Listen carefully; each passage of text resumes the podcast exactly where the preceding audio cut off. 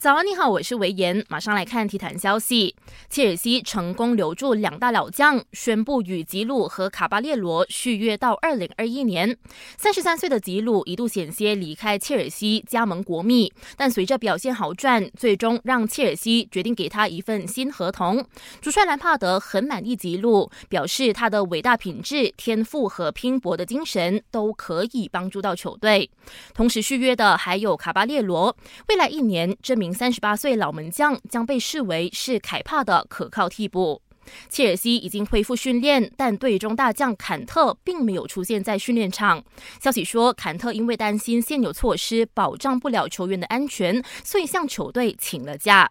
新冠肺炎疫情令英超踢不了球，热刺和西汉姆先后宣布将对购买了本赛季剩下五个主场比赛的球迷发放退款。